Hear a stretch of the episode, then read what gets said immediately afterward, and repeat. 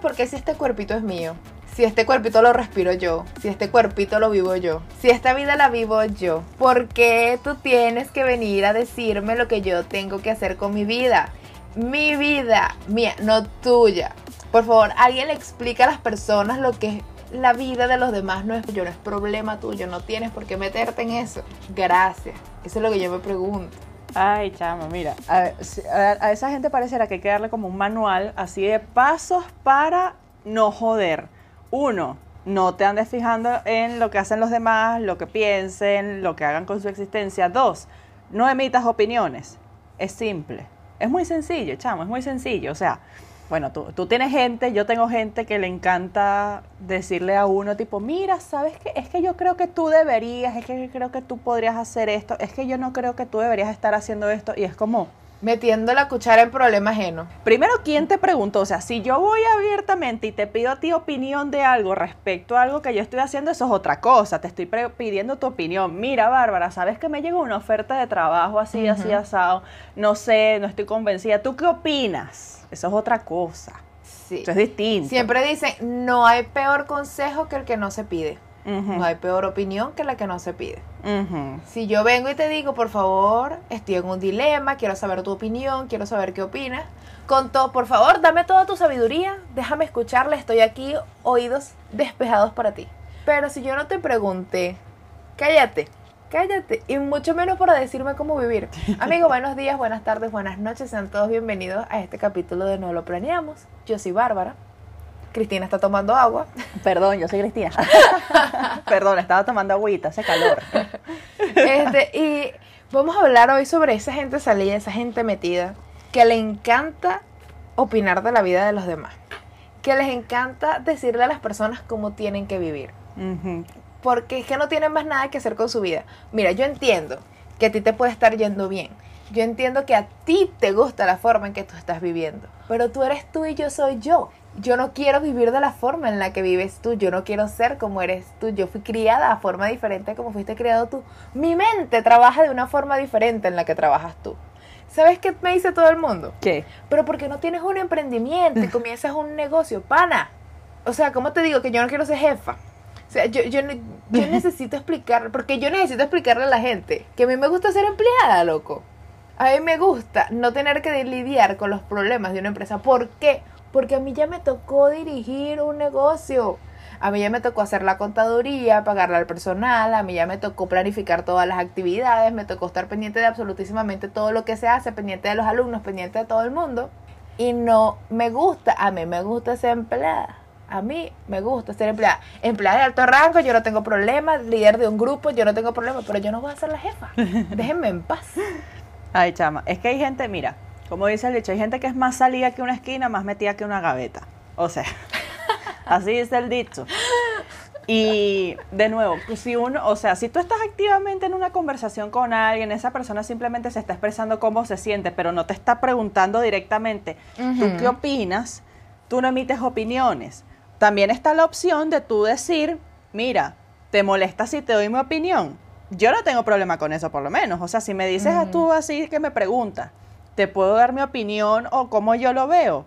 Yo puedo ahí decir si sí o si no. Si te digo, sí, vale, no hay ningún problema, adelante. Si te digo, mira, es que no, ahorita yo no quiero opiniones, yo quiero que me escuchen, usted se calla y se guarda su opinión. Y no ha pasado nada. No es tan difícil uno callarse. O sea, si no tienes nada bueno que decir, no digas nada. Eso aplica para absolutamente todo en la vida. Así de sencillo. O sea, si no vas a ser constructivo, si no vas a ayudar realmente a alguien, sino que lo que vas es a, a querer como imponer tu visión o lo que tú piensas o ir a decirle a la gente qué hacer, mejor cállate.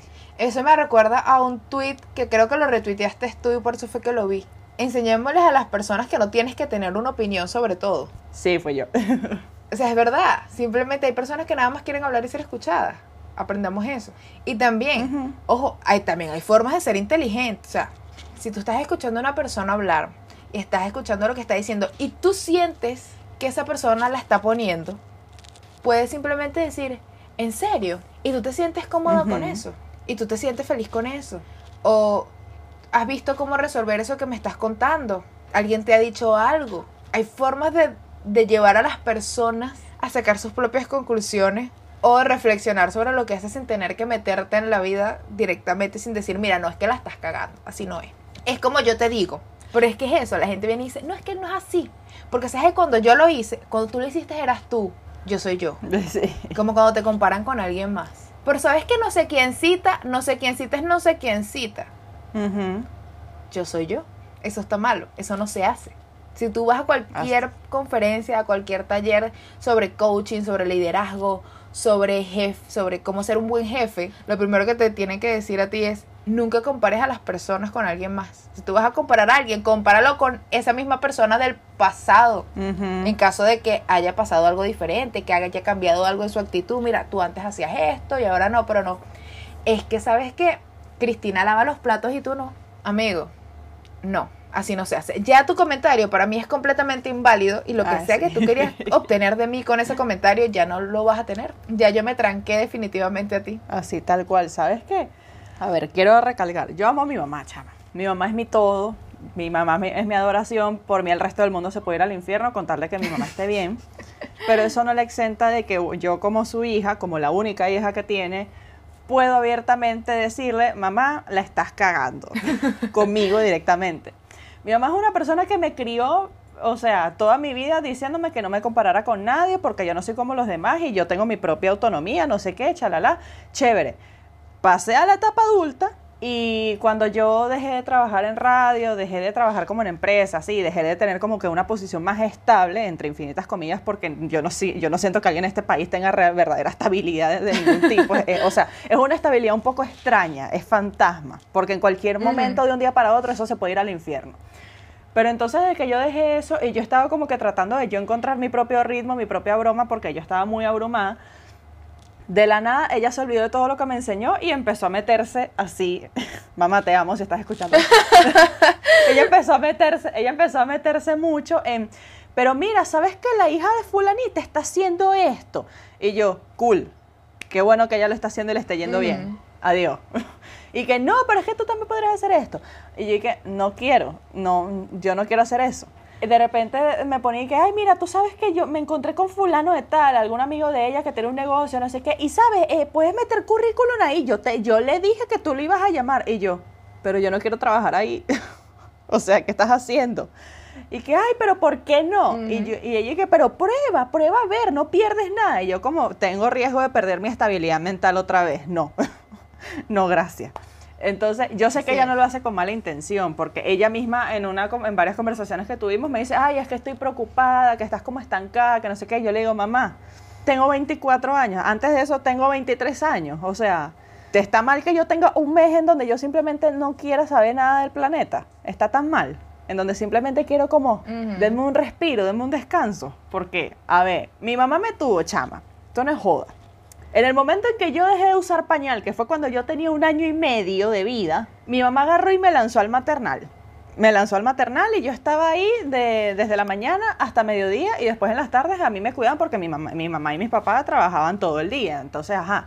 Pero yo siempre estuve activa. O sea, era un maternal en donde literalmente era, era, era de unos fisioterapeutas en donde te enseñaban toda la parte motriz a los niños. O sea, desde, desde que- literal a los dos años tú ya aprendías a agarrar un lápiz y a escribir. Una cosa así. Yo a los, yo a los 3, 4 años yo ya sabía escribir. Termino el maternal, entro de una vez al preescolar. Y en el preescolar yo también estaba todo el día porque también tenían las tardes de tareas dirigidas.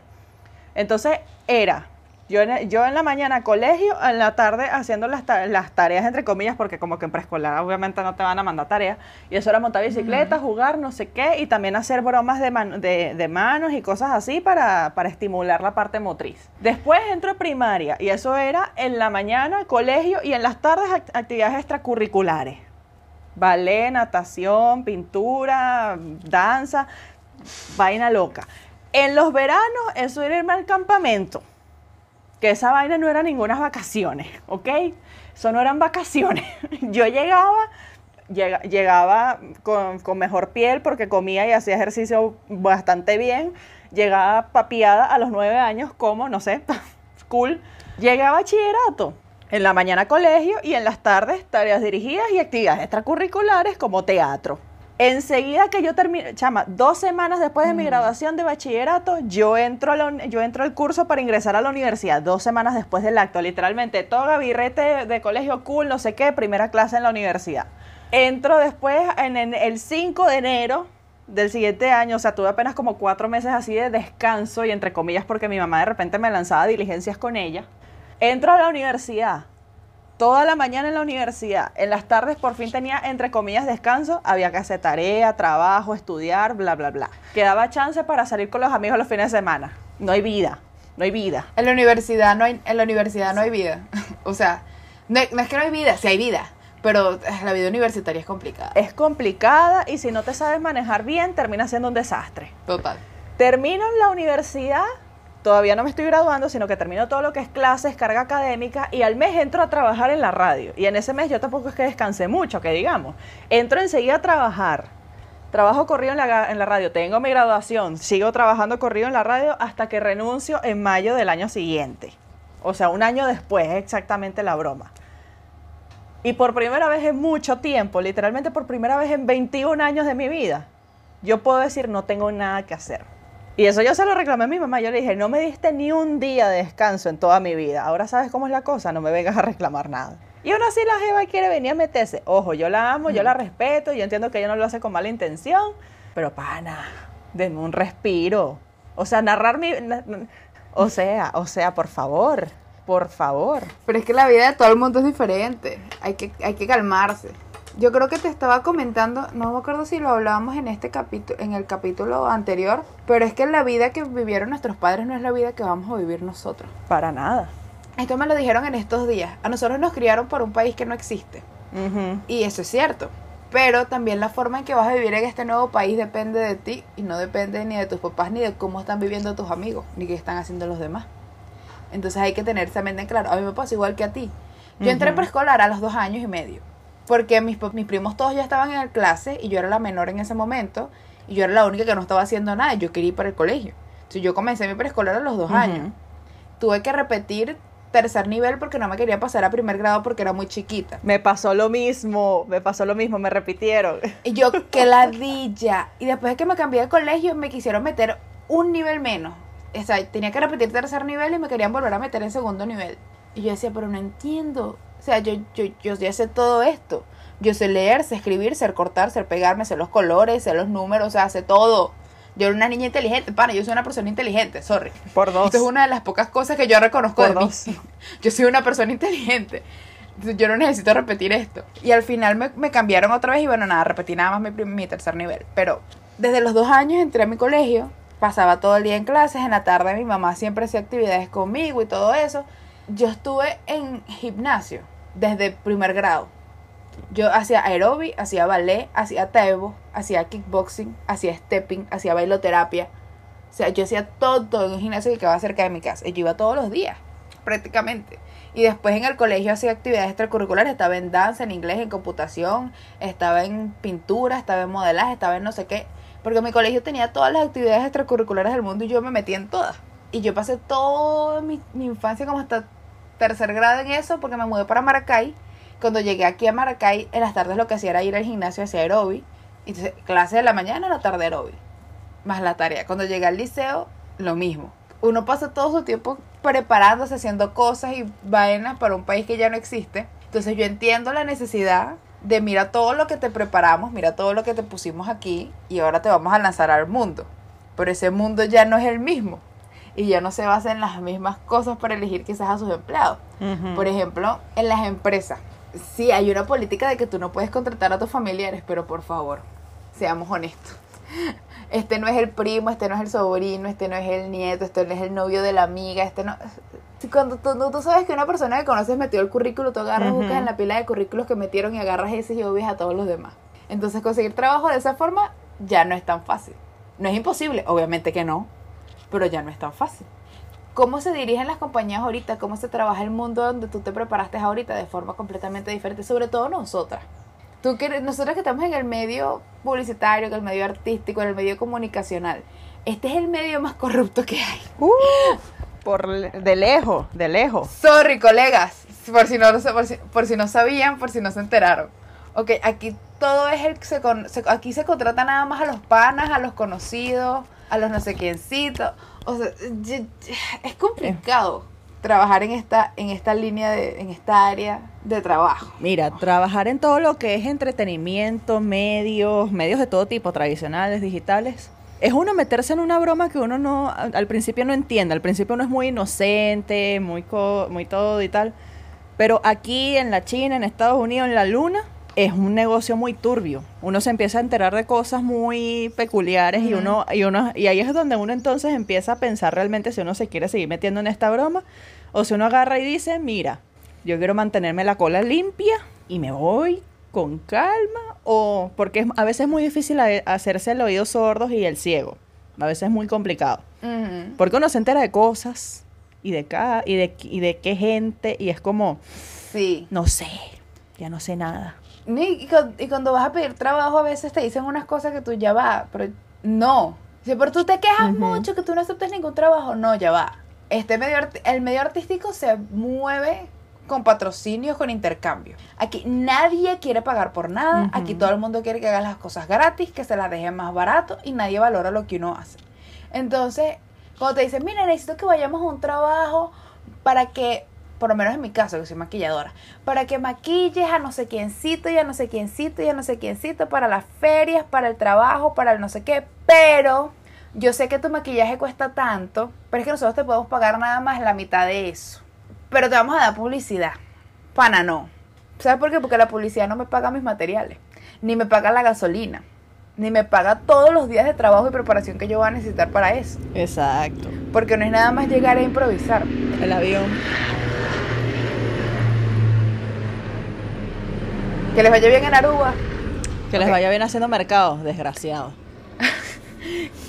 Ajá, el- no me alcanza para comprar con eso los materiales, no me alcanza con eso para pagar la gasolina, no me alcanza con eso para ordenar y limpiar y mantener todas mis cosas en orden. ¿Sabes? Porque uno, la, la gente como que no capta que cuando tú vas a pedir un trabajo, cuando tú vas a contratar a alguien, tú no estás contratando nada más su servicio, estás contratando su tiempo. Ujú. Un tiempo que esa persona podría estar utilizando en otra cosa. Ah, bueno, pero sin, sin transporte, sin almuerzo, te quieren pagar a la mitad. Pero no, nosotros te vamos a dar publicidad. Y la cuenta tiene que dos mil seguidores. O no. Yo, honestamente, yo, yo, Bárbara Sánchez, la que está hablando aquí, no ha conseguido ni un solo trabajo por intercambio publicitario. Que no es que tú vas a hacer esto y aquí te vamos a publicar la cuenta y ahí te van a llamar y te van a conseguir y vas. No es personas con las que yo he hablado directamente, he conocido directamente, Ujú. saben lo que hago y me conocen a mí y me llaman. Pero por intercambio publicitario, eso jamás me ha funcionado. Y entonces la gente te ve feo cuando tú quieres cobrar tu trabajo. Sí. Eso es lo nuevo. Si tú cobras tu trabajo, la gente te ve feo y eres una persona codiciosa, que no entiendes cómo funciona el mundo. Yo no, amigo. Yo como. No vivimos de fotosíntesis. Sí, uno tiene que tra- uno no trabaja para conseguir dinero para trabajar. Uno trabaja para conseguir dinero para cubrir sus necesidades Para vivir. y a lo mejor un fin de semana de vez en cuando irse a comprar un helado, ¿sabes? ¿Sabes que nosotras está el término de la Gracias. generación perdida, de los generation? Que somos literal toda la generación de todas partes del planeta, o sea, gente que está, que- como nosotras, que está entre sus 20 y sus 35 años, que gente que a, esta altura, que a cierta altura de su vida no ha podido todavía independizarse de sus papás, gente que tiene 30 años y sigue viviendo con los papás porque ¿cómo te vas a vivir solo? Porque ahora todo lo que se mueve está en las grandes ciudades y las grandes ciudades están sobrepobladas. La, la demanda de empleo es muy Ujú. alta, pero la oferta es muy baja. Los salarios ya no son tan buenos. Los precios de vivienda suben, suben y suben. Te, ¿Tú ves el precio? O sea, tú ves cuánto tienes que pagar o cuánto tendrías que ganar para tú tener una familia. Y no pensando en que solamente uno va a trabajar, sino dos personas trabajando, el hecho de, y que bueno, vamos a comprar un apartamento. Y tú te quedas y qué, y cuándo vamos a terminar de pagar esto. Si es que te aprueban el crédito en el banco, si es que. El precio de tener hijos, porque se andan quejando y que, ay, no, que esta gente no quiere tener hijos porque son unos egoístas. Pero tú pagas por todo. Tú compras la ropa, pagas la clínica, pagas la- la- el médico, eh, la comida, eh, el colegio. O sea, yo me quedo loca ahorita con los precios de los colegios. Yo digo, yo, yo doy tantas gracias a Dios que yo me gradué hace ya tanto tiempo. Oye, O sea- nosotras terminamos la universidad en el momento preciso, yo. En el momento justo. Preciso. Yo hubiera durado dos trimestres más en la universidad y yo no me hubiera graduado.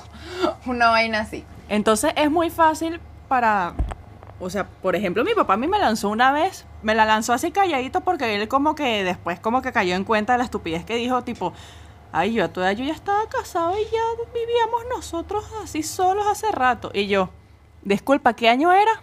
De referencia, mis papás están en sus 60 años.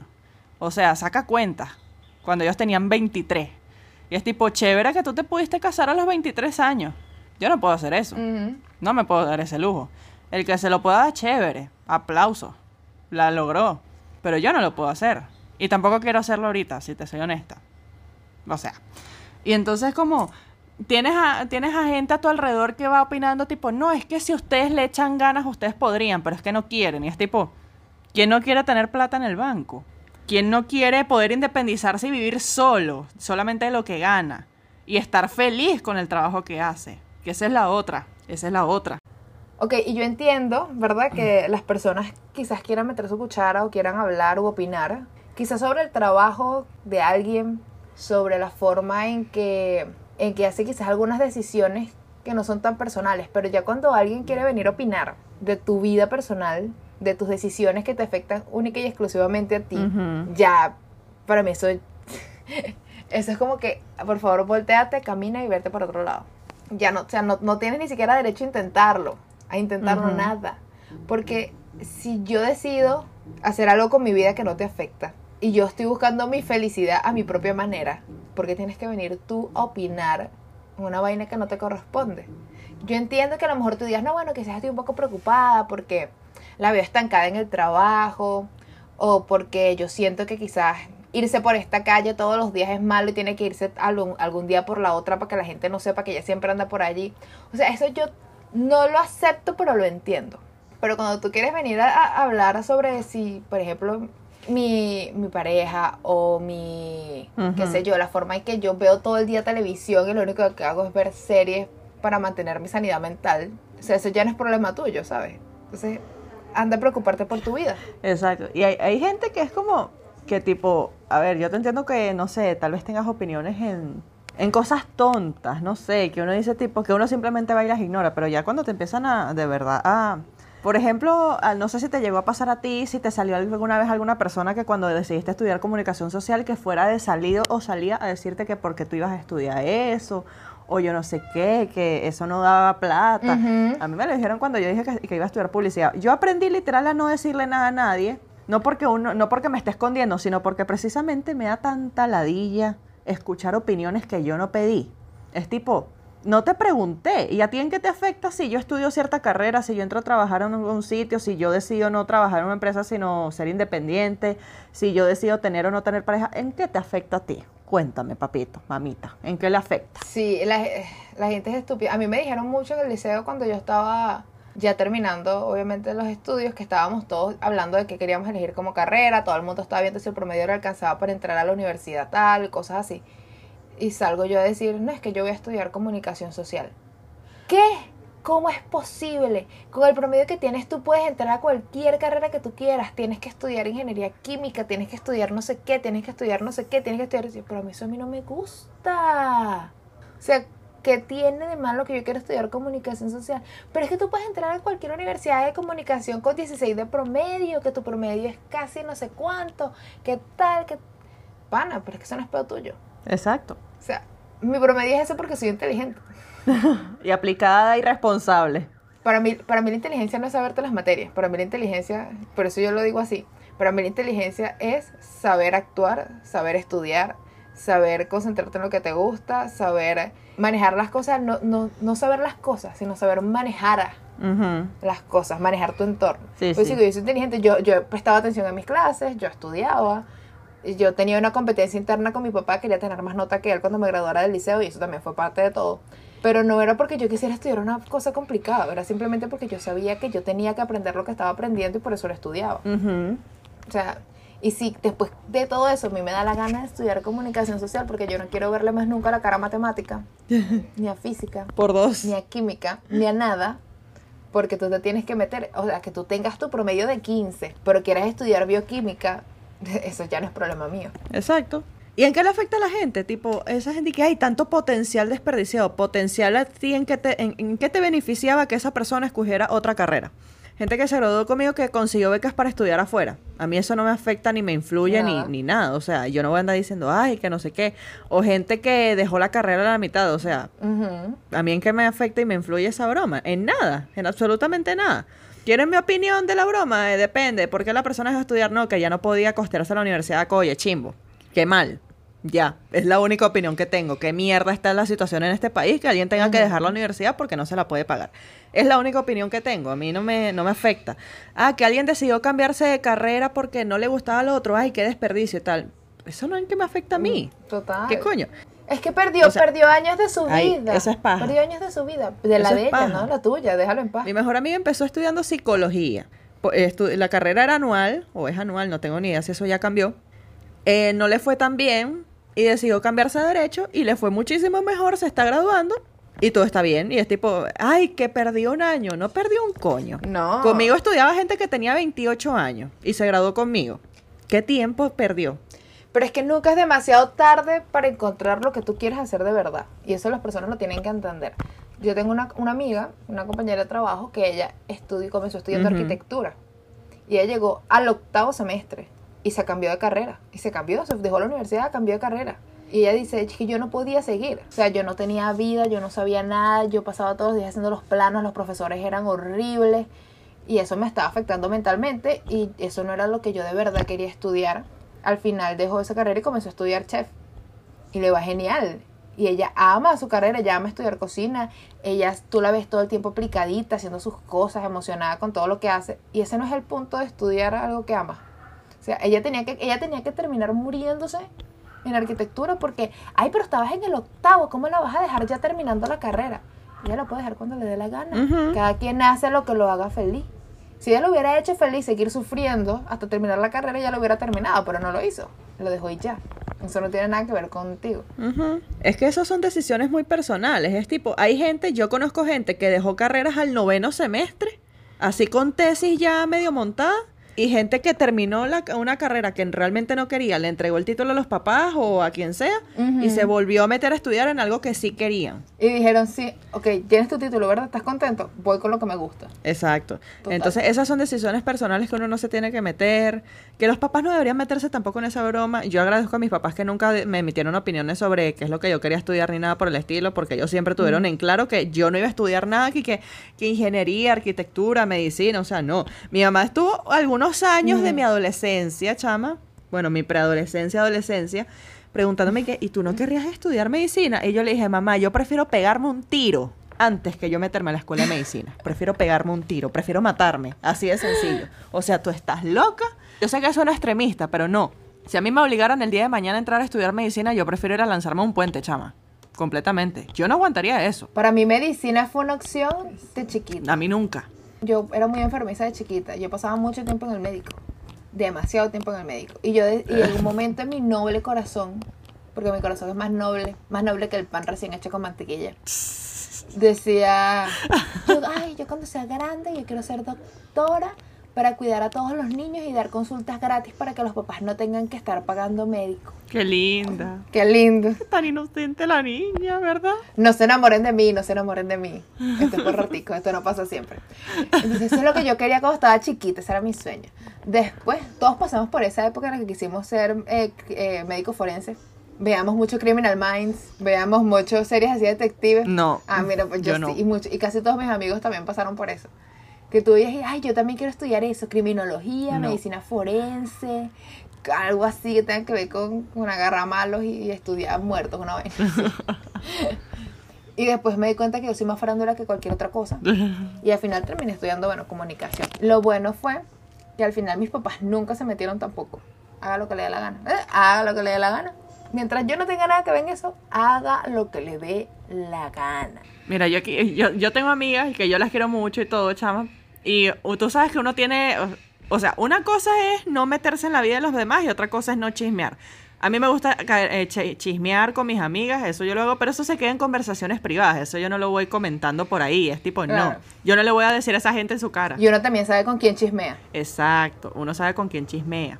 Y admito que hay veces en donde estamos chismeando de algo, yo lo hago simplemente es para reírme un rato y después lo dejo pasar porque yo misma voy y digo, eso, que- eso a nosotras que nos importa, esa no es nuestra vida y no nos afecta, no son nuestros amigos ni siquiera, a mí que me importa. Pero tengo amigas que a veces van y me, me mandan que si, no sé, posts o cosas así de gente que tenemos, que conocemos así ambos. Y me dice, mira, ¿cómo puedo hacer eso? Que yo no sé qué, qué tal, qué opina. Y yo, ¿cómo? ¿En qué te afecta? O sea, yo chismeo y digo como que berro, qué loco, no me, lo menos me imaginé nunca. Por ejemplo, no sé, alguien con el que estudié que de repente me mandan una foto y dice, se está casando con fulano de tal. No sé, una gente que también conocíamos, que esa gente se odiaba y de repente ahora estaban juntos y era tipo, mierda, qué cool. no me sabía ese chisme. Y lo dejo pasar. Pero no sigo opinando más de la broma porque digo, no estoy ganando nada. Si me estuvieras diciendo que por chismear, así a tal cual portadas, cual la bomba, me van a pagar, mira, la cosa es diferente. Ahí sí, entonces tengo, mu- tengo material para decir. Pero puesto que no me están pagando, entonces... Aburre. Yo siento que hay, hay tantas Aburre. cosas pasando en la vida de uno que no me da tiempo de meterme en la de los demás. Y uno tiene que aprender a ser feliz con la felicidad ajena, sin estar hablando más de la cuenta, sin querer estar metiéndose más en la cuenta. Hay gente que le gusta buscar el detalle a todo y el pero a todo. Se ve a una persona feliz, qué sé yo, presumiendo o presumiendo no. O bueno, mejor dicho, sí, presumiendo, pero en el buen sentido, no presumiendo a, a los demás, sino simplemente mostrando su felicidad porque le da la gana y eso está bien. Dejen que la gente muestre su felicidad, muchachos. Si ven que su amiga muestra que se, les- que se compró un nuevo teléfono, Exacto. alégrense por ella. Si ven que se fue de viaje, alégrense por él. Si ven que no sé qué, alégrense. No empiecen, ay, sí, pecharos en cara que fue ellos y yo, nosotros no. No, no, no. No hagan eso. No hagan eso. De verdad, por favor, no lo hagan. Pero que uno ve a personas que, ay, mira, me compré por fin, después de tanto trabajo, me puede comprar un teléfono nuevo, me puede comprar un carro, puede hacer algo. Y siempre viene alguien que dice, ay, pero hubieras ahorrado un poquito más y te comprabas otro. No, pero es que es, ese que te compraste, ese que, ese que tú te compraste es malo. Ese no dura. Y no, esa carrera que elegiste, esa carrera no da plata. Sí. Pana, deja que la gente sea feliz. Deja que la gente sea feliz. Que esa persona se compró un carro y después te preguntó a ti que si te gustaba ese carro y tú dijiste, bueno, ese carro no es mi favorito porque yo siento que se daña rápido, pero bueno, nada, fino que te lo compraste, eso es otra cosa. Pero tú no tienes por qué estar hablando sin que te llame. Esa, esa yo siento que es gente que de repente no sabe ver el, el- el lado, el lado bonito de la vida, de, o sea, en su propia vida, porque cuando tú no estás feliz con tu vida, entonces quieres llegar y de recordarle a todo el mundo que su vida tampoco es bonita. Y es como, pana, a ver, uno, uno, tiene, uno tampoco se puede hacer el ciego de que a uno no le pasan ciertas cosas o que uno no tiene problemas, no, uno tiene sus cosas. Y al mismo tiempo hay un balance, si tú te la pasas todo el tiempo pensando todo lo malo, disculpa, pero te, te, va, te vas a ir en la mierda así horrible. En cambio, si por lo menos aprendes a apreciar y que, bueno, ay, me pasó algo bueno hoy, eh, que no sé, que me salí, que me encontré con una amiga y me invitó a un café. Eso es algo bueno, algo bonito que pasó en el día. No es la gran cosa, pero es algo bonito. Si tú aprendes a apreciar tus propios momentos, tú aprendes a apreciar los de los demás. Por ejemplo, chama, estos últimos meses han sido rudos, por ejemplo, para gente que es cercana a mí. Tengo ya varios amigos que perdieron a sus mamás. Sus mamás murieron. Y a mí eso me chocó Ujú. muchísimo, sobre todo porque una de esas mamás es una, eh, yo la conozco de toda la vida, porque eh, su hijo y yo estuvimos juntos en el mismo preescolar, misma, o sea, estudiamos en el mismo colegio, o sea, nosotros nos conocemos de hace como 15 años y yo tengo 24, saca cuentas de esa broma. Y esa señora era como mi mamá, a mí me pegó obviamente muchísimo. Entonces ver que, la- que él poco a poco está como que tratando, tú sabes, como de salir adelante, no sé qué y tal, a mí me pone feliz, me pone genuinamente feliz porque pasó por una situación muy fuerte. Yo no me voy a andar aquí lamentando, ay, que no sé qué, cómo se te ocurre estar feliz si perdiste a tu mamá, ¿cómo yo le voy a decir eso a alguna persona? Un Esto es un ejemplo extremo, tal vez, porque no creo que haya, quiero creer que no hay gente tan imbécil, quiero creer, pero hay de todo en este mundo. Sí la hay, sí la hay porque las conozco. Pero ajá, no es el único amigo que le pasó eso, otras dos amigas también.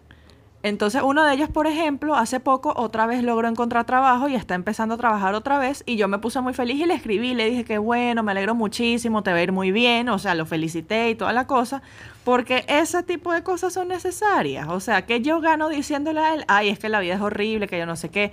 Él, por ejemplo, él anda muy pesimista, que, la- que él anda comentando todo lo malo que está pasando en el mundo, yo lo entiendo porque está todavía en un proceso complicado pero yo no le voy a seguir la corriente en ese sentido, sino que voy y le comento, le voy, mando memes, no sé, eh, le digo, ay, mira, ¿sabes lo que me pasó? Que no sé qué, para que se ríe un rato, no sé, de mi desgracia, desgracia entre comillas, tal vez algo estúpido lo que me pasó. Porque es más, es más fácil, en mi opinión, uno tratar de buscar lo bonito y lo bueno, andar viéndole todo lo malo. Porque es tipo, no. ¿A quién le gusta estar deprimido y triste? Y malhumorado y así viendo todo gris y que, ay, mira, es que se, se nubló el cielo, ay, qué desgracia. Es tipo, Te la conozco. tipo, Te la conozco. Eh, ¿Qué quiere que te diga? Pero entonces también eso aplica, o sea, la gente que se la pasa emitiendo opiniones y comentarios así salidísimos, pero salidísimos que tú dices, ¿cuál es la necesidad? ¿Qué estás aportando y qué estás ganando tú? Porque si no es ninguna de las dos, entonces no le veo el sentido a la cosa. Dejen de opinar Sí. pendejadas, porque son pendejadas. Ya no es solamente meterse en la vida de alguien, sino querer como que tirarle tierra a la gente a veces. Es como, ¿cuál es la necesidad? Sí, es que esa mala maña, esa mala maña que tienen las personas de querer que vivas o que vivan como ellos viven. Que es, yo escalé una montaña y llegué a la punta de la montaña. Fino, pero como no la escalé como ellos querían que la escalara, Entonces la tienes que volver a escalar. no, pero sabes que eso, eso, no, eso está malo, eso es que no era así. Es que yo sé que llegaste, pero no era así. O si haces algo que ellos no querían que hicieras o que ellos no les gusta hacer, no, pero es que eso que hiciste es, es- una mierda, es, es malo, eso no funciona. Eso no sirve porque es que yo lo hago de esta forma y esta forma es que está bien. Yo no tipo, no entendí, no quedamos en que soy yo y no eres, y no eres tú. o sea, pensé que ya habíamos entendido que yo soy mi propia persona Ujú. y no necesito que tú estés hablando sobre eso. Es algo que me pasa mucho con, con mi familia. Y mi mente, siento que mi mente, incluso la, de- mi papá y mi mamá, los tres tenemos algunos pensamientos que son bastante diferentes al resto de, de la familia. Nosotros, nos, no sé, no sé qué pasó ahí en esa raya, en esa rama. Algo se desvió. Pero por lo menos yo siempre he dicho que yo nunca, o que o para mí es una norma que yo no me quiero casar con alguien con el que no haya vivido antes. Decir eso en frente de algunos de mi familia es como que, ¡Ah! no, ¿qué es eso? ¿Cómo se te ocurre? Imposible, pero es que no, es que no, es que cómo tú te vas a casar, cómo vas a vivir con alguien que no es tu esposo.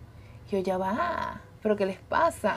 Que que no, pero es que para el matrimonio, la parte emocionante del matrimonio es cuando se mudan por primera vez juntos. No. Es el primer día que están en la casa No. juntos. Y yo, no, amiga. No, La parte emocionante es saber que yo no. conozco a esa persona a un nivel más personal, ¿verdad? Que yo sé más cosas profundas de él y que no nos vamos a divorciar en dos semanas porque me enteré que el tipo no se lava los pies, ¿sabes?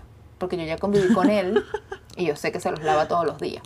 Porque cosas que son un factor determinante en si consigues o si sigues en una relación, ya sea de pareja o de amistad con alguien o no. O sea, por lo menos a la hora de una relación de pareja, es importante para ti que él no te quite la sábana mientras estén durmiendo. Eso no lo vas a saber hasta que pasen bastante tiempo juntos compartiendo la cama. ¿Por qué? Porque uno siempre muestra la mejor versión de sí mismo cuando está saliendo con alguien y va a tratar de controlarse. Si sabe que uno tira, no Ujú. friega el plato, va a intentar fregarlo, ¿verdad? Para que la otra persona cree que lo friegue. Si uno sabe que agarra y deja la ropa tirada por la casa, uno la va a tratar de no tirar porque sabe que la otra persona, para que no se entere. Y esos son ah, eh, comportamientos que uno va descubriendo después de cierto tiempo y después de una cierta cantidad de convivencia. Y a lo mejor para ti es importante, eh, perdón, a lo mejor para ti no es importante, pero a lo mejor sí. Y entonces ese tipo de cosas tienes que saberlas de antemano. Y para mi familia eso es, no, no, imposible. Vivir juntos antes del matrimonio. Ay, estamos, estamos equivocados del siglo. O sea, estamos en el siglo XXI. Estamos en el año 2021. A mí no me vengan con ideas retrógradas de ese sentido. Ojo, cada quien puede hacer con su existencia lo que quiera. Así tal cual, o sea, pero Total, pero es que así es como lo pienso vivir yo. Exacto. Es que la que se va a mudar con alguien soy yo. exacto, o sea, La que va a decir si se casa con alguien soy yo, no vos. exacto. Ay, cuando seas más grande, que, que tengas tus hijos. Y sale Bárbara. ¿Qué hijo? "Ah, es que yo no quiero tener hijos. Es que yo no quiero tener hijos. ¡Ah! ¡Qué pecado! ¿Cómo vas a decir eso? Eso es porque, eso es porque no has conseguido tu futuro esposo. Ay, Pero cuando tu futuro esposo quiera tener hijos. Y yo no. Porque mi futuro esposo va a saber que yo no quiero tener hijos. y él tampoco va a querer. Y eso es algo que él va a tomar en consideración. Y si esa persona quería tener hijos, dijo, yo no voy a casarme con una persona que no quiere lo mismo que yo y nos vamos a separar. Y voy a encontrar después a una persona que tenga los mismos pensamientos que yo, que tampoco quiera parir, que no quiera tener hijos, o que no le interese el hecho de que yo no quiera tener hijos. Y ahí es donde nos vamos a casar y entonces ese tema queda superado. Porque eso es antes, eso es antes que la gente se casaba por casarse, por salir de su casa. Ahorita las personas buscan una persona que de verdad los acompañe en su vida. Buscas a un acompañante, alguien que esté contigo en las buenas y en las malas. Antes uno se casaba, está claro.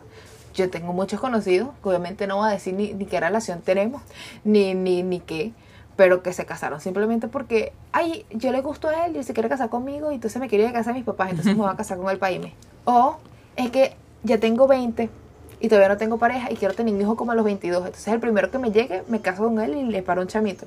Así que no, no, no hagas eso, eso es malo. No hagas eso, porque le estás dando, porque puedes darle un mal padre a tu hijo.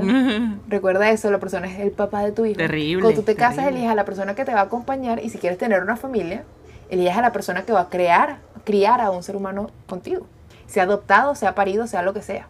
Y esas son cosas que hay que tomar en cuenta y cosas que uno no descubre o que no sabe si tiene las cualidades exactas hasta que conviven por más de verse todos los días. Porque cuando, cada quien se va por su casa al final de la noche, no es lo mismo. Cuando nos vemos nada más los fines de semana, no es lo mismo. Cuando nos vemos nada más en la universidad o en el trabajo, no es lo mismo. Importante, tómelo en cuenta. Consejos de la vida de Bárbara. No, es que es así tal cual. ¿Sabes que a mí me molestan mucho las opiniones que estas son, estas las tienen mis papás? Que mi papá, o sea, mi papá, por ejemplo, va y, veo, y conoce a, no sé, a una mujer que está llegando a sus 40, que tiene pareja, pero que no ha tenido hijos, lo primero que hace preguntarle es, ¿y cuándo vas a tener hijos? Y yo le digo a mi papá, primero que nada, ese no es tu problema. Empezando por ahí. Segundo, ¿y si ella no quiere? Y mi papá se pone en modo de, ay, no, ¿qué es eso? Que no sé qué, qué tal, qué pino. O sea, como si no tener hijos fuese una broma loquísima, así de un pecado, una cosa, una broma, no sé qué. Mira, yo por esto que conozco también a mi familia, a mi familia entera y a mis papás específicamente, yo me he guardado muy personalmente, lo voy a decir acá porque yo sé que ellos nunca van a escuchar esta broma, sino tal vez dentro de muchos años, porque no, ellos no le van a parar a esto. Eh, pero yo desde que soy bastante joven, chama, y que esto lo hemos hablado, yo nunca, yo nunca me he imaginado a mí teniendo hijos, al menos yo no pariéndolos. O sea, yo en un punto en la universidad como que yo sí me lo planteé, no sé qué, porque uno medita las ideas y uno tiene, está en su derecho de cambiar de opinión porque ese es problema de uno. Ajá. Y yo me decía, a mí sí me gustaría tener hijos, pero al mismo tiempo yo no me podía visualizar a mí, por ejemplo, estando embarazada. Eh, Era no, tipo, eh, no me, lo, eh. no me lo visualizo, no me lo visualizo, pero para nada. Y pariendo o teniendo una cesárea, que por ejemplo yo nací por cesárea, porque mi mamá ya tenía 39 años, yo decía, no, o sea, no me lo imagino, para nada me lo imagino. Y principalmente, o sea, creo que uno de los factores influyentes es que cuando tú investigas de todo lo que conlleva estar embarazada, porque eso no te lo cuentan, no te lo dicen, te dicen que el embarazo es maravilloso y yo no sé qué. Cuando te pones a investigar realmente, cuando te pones a investigar realmente todo lo que vive una persona cuando está embarazada y cuando pare y después de parir, me, me disculpa, si todo el planeta supiera cómo es esa broma en realidad, el 80% de la gente no tendría hijos, creo. Solamente por eso, calculo yo. Porque es una cosa loquísima, es una cosa que yo digo, mira, no. Y no he investigado todo, he investigado solamente algunas cosas y ya para mí eso fue suficiente para yo decidir, o sea, y a mí me fastidia que me venga alguien diciéndome que no, que vas a cambiar de opinión y es tipo, ¿cómo tú sabes? Si me ligo mañana, que lo quiero hacer y lo voy a hacer, chama, yo ya tomé la decisión, lo voy a hacer. Si me hago una estrectomía parcial en donde digo, me sacas el útero porque no lo quiero, no lo quiero tener más nunca en mi vida, eso va a ser mi decisión. Y, en- y yo quiero saber en qué le afecta al resto del planeta el hecho de que yo venga y diga que yo no quiero tener hijos. Nada, no le afecta en nada. ¿Sabes por qué? Es más, si sabes que sí le afecta. ¿Sabes cómo? Le afecta positivamente. Porque el planeta está sobrepoblado. Porque la gente está pariendo. Como que si esa vaina te dieran un cuponcito en algún lado cada vez que tú tienes un carajito. Y los están dejando en la calle y los están dejando botados. Porque están pariendo sin planificación familiar. Y no están teniendo cómo cuidarlo. Entonces hay niños en la calle, hay orfanatos llenos de niños que están sufriendo en un sistema asqueroso y terrible. Entonces tú vas a poder adoptar a alguno en algún momento, si te provoca y si no, no. Pero uno puede ayudar al planeta sin tener que traer más humanos a él. O sea, ya somos suficientes. O sea, ¿te parece que los que estamos no somos suficientes? Yo conozco, bueno, eh, está el caso, está tu caso, por ejemplo, también que yo siento que las dos estamos en la misma página con eso. A mí sí me gustaría conseguir una pareja, sí me gustaría casarme y sí me gustaría adoptar un niño. De hecho, mis planes son, o sea, yo sí quisiera ser mamá de algún niño. Si se me, si logro hacer todo el proceso, porque los procesos de adopción también son complicados. Pero ajá, nada es imposible. A mí sí me gustaría eso. Yo ya dije definitivamente que yo no quiero parir nada. O sea, yo no quiero que de mi cuerpecito salga nada. Es tipo, no, gracias. Y eso es algo que yo les voy a decir algún día a mis papás, jamás. Si yo me llevo a ligar o a hacer una esterectomía, ¿tú crees que mis papás se van a enterar? Jamás, porque como yo los conozco, lo primero que van a hacer es empezar a reclamarme por una vaina que no es problema Es de que ellos. yo quería que tú me dieras un nieto. Que van a empezar a hacerme sentir culpable, o sea, me van a empezar haciendo eh, un chantaje emocional que ya no va a servir de nada porque hay cosas que no son reversibles en esta vida. Y esa operación no lo es. Y es tipo, pana, ¿y a ti qué te- en qué te afecta? No, es que tal. Y es tipo, tú me trajiste al mundo porque tú querías tenerme, que, o sea, querías criar un buen ser humano, o porque tú estabas esperando a que yo creciera, trabajara para mantenerte y además darte nietos. Explícame. Porque si es una o la Mm. otra, mira, tenemos, un- tenemos aquí un problema. Que ese, es mi pro- que ese es mi verdadero problema. Y es donde yo sí voy a entrar a criticar a gente abiertamente diciendo, tú lo que querías era un seguro de vejez. Hay gente que no debería ser padre, esa es mi opinión sincera. Hay gente que no debería ser padre, madre, hay gente que no debería traer niños a este mundo. Porque lo que hacen es joder. Y aún así, y aún así yo no voy a caer en eh, a- agarrar a esa gente y directamente a criticarla porque al final del día yo no sé por lo que pasaron, yo no sé nada de su vida. Y yo digo, el Sí. chi- lo chimbo está cuando joden a los demás, pues ahí está lo chimbo, pero ahí ya no puedo hacer nada tampoco. ¿Qué quieres que te diga? Pero, Yo creo que lo que podemos sacar de este podcast, y lo, y lo estamos hablando, o este es el tema de este podcast, porque uno está en una edad, ¿verdad? Donde si yo tengo 26, yo tengo casi 30 años, y ya, ya la gente está empezando a cuestionar mis decisiones de vida sin que yo le permita. Y ya la gente quiere decirme cómo yo tengo que vivir mis 30 y no, todavía no he llegado allí. Y como dice Cristina también, ya los papás empiezan a decir, ay, pero es que yo a tu edad, pero es que yo a tu edad. En este caso los míos no, gracias a Dios los míos no. Pero, pero, pero uno tiene que dejar que la gente viva. Si tú ves que esa persona está haciendo algo peligroso, grave, malo, que lo afecta no solamente a él a las personas, sino a las personas a su alrededor también, oye, sí, ahí siento que es tu deber eh, acercarte de una manera eh, prudente, de una manera no escandalosa y tratar el tema. Pero de resto, hay que dejar que la gente haga su vida.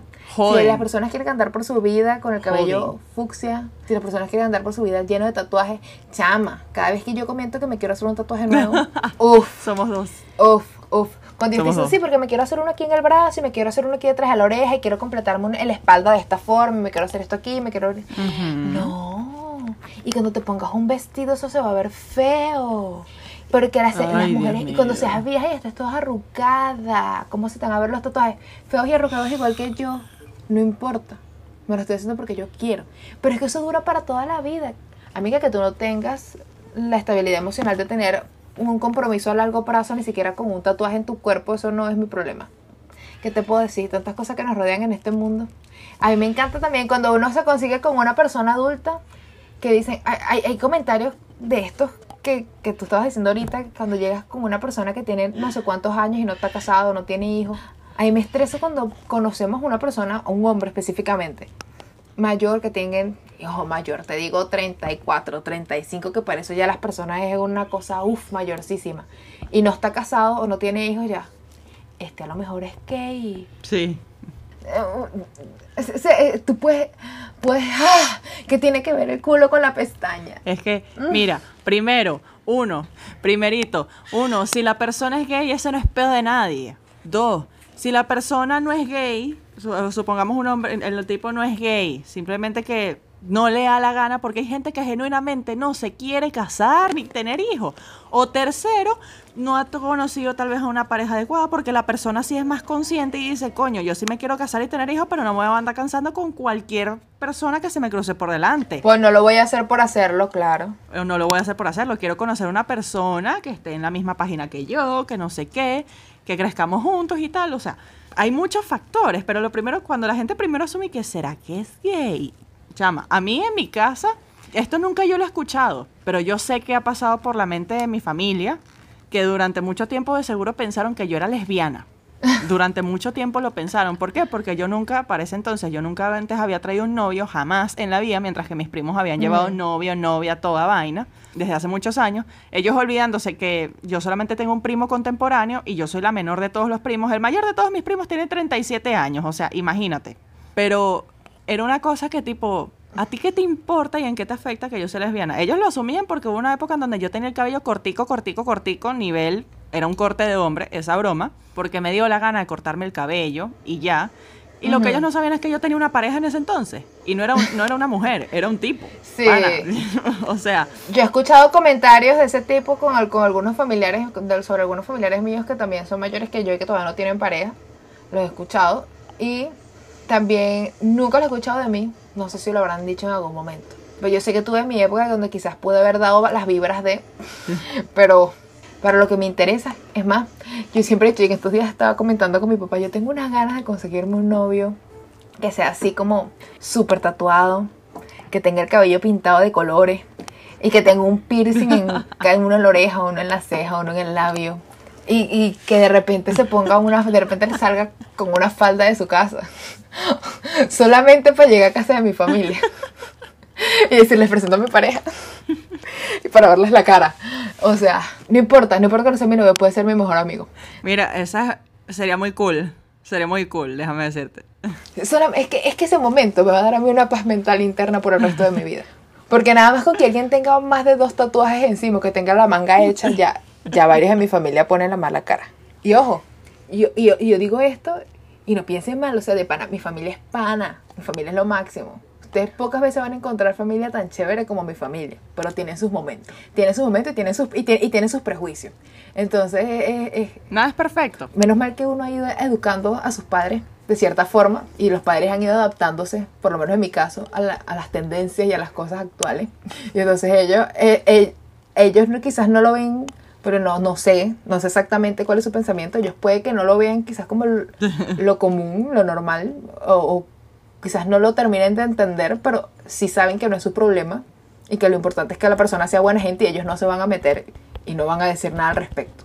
Que por lo menos por ahí, por ahí, por ahí vamos bien encaminados por lo menos. Ujú. Mira, no me pasa. O sea, mis papás, por ejemplo, están más educados. Bueno, más que nada mi papá, a veces, porque hay veces que también tiene sus momentos, pero están más educados en simplemente en callarse la boca. En donde yo misma voy y les digo, ¿y a ti qué te importa? Y que no, bueno, yo solamente estaba comentando. Y que no, tú no tienes que comentar en una broma que no es tu problema. Ay, pero ¿por qué te molestas? Y yo que porque a ti te molesta cuando te opinan en bromas tuyas y te arrechas y formas semerendo peo. Entonces, no hagas lo que a ti no te gusta que te hagan. Ujú. Eso es una regla que yo he ido aplicando poco a poco en mi vida. Yo no voy a andar haciendo lo que a mí no me gusta que me hagan. Así de sencillo. A mí no me gusta que la gente ande opinando de mis cosas, por ejemplo, de los tatuajes. Yo ya, ten- yo ya tengo suficientes familiares que hasta el sol de Mm. hoy, de re- pareciera que no me hubiesen visto jamás en la vida y de repente me ven los tatuajes, hola, tengo cinco, dos de ellos no se ven completamente, pero tres sí, y que van y me dicen, ay, ¿y cuando estés vieja? Y yo, cuando yo esté vieja, tú vas a estar muerta. Así le dije a una tía, chama. Le dije a una tía y se me quedó viendo así. Me encanta esa. Ay, la voy a utilizar un día Cuando de yo esté vieja, tú vas a estar muerta. No me vas a ver cuando tenga la piel arrugada. Ay. ¿Qué te importa? Cuando me hagan los otros dos que me quiero hacer que son grandes y alguien me diga eso, esa es la respuesta que le voy a dar. Ay, qué emoción. Cristina, acabas de, acabas de resolverme el resto de los comentarios. Ay, qué emocionante. Qué Anótenla. emocionante. Cuando tú estés viejo, vieja, y alguien te diga, ¿y cómo te veas cuando estés viejo? Tú vas a estar muerto, muerta. No me vas a ver, o vas a venir desde el inframundo a ver qué tal se me ven los tatuajes de la espalda cuando tengo 80 años. ¿Qué te importa? O sea, Ah, me encanta. Me encanta. Estaba haciendo la respuesta. Uy, tengo como a cinco personas ya que cuando me digan algo, porque me lo van a decir, se lo voy a dar. Uh, uh, qué emocionante. Señores, este es el momento más emocionante del podcast. Anótenlo, anótenlo. Pongan un marcador. Bueno, Bárbara se emocionó. Bárbara se emocionó, así que, que ahora necesito irme a tatuar nada más para poder dar la respuesta. Gente, me faltan 10 dólares para completar. ¿Quién me los pasa? ¿Quién me los pasa? ¿Quién me los pasa? el pago móvil es... Ya, les paso mi pago móvil, se los dejo aquí en la barrita de descripción para que vayan, para que vayan dando las respuestas. Un Patreon para que Bárbara se pueda hacer los tatuajes solamente para que pueda dar la respuesta.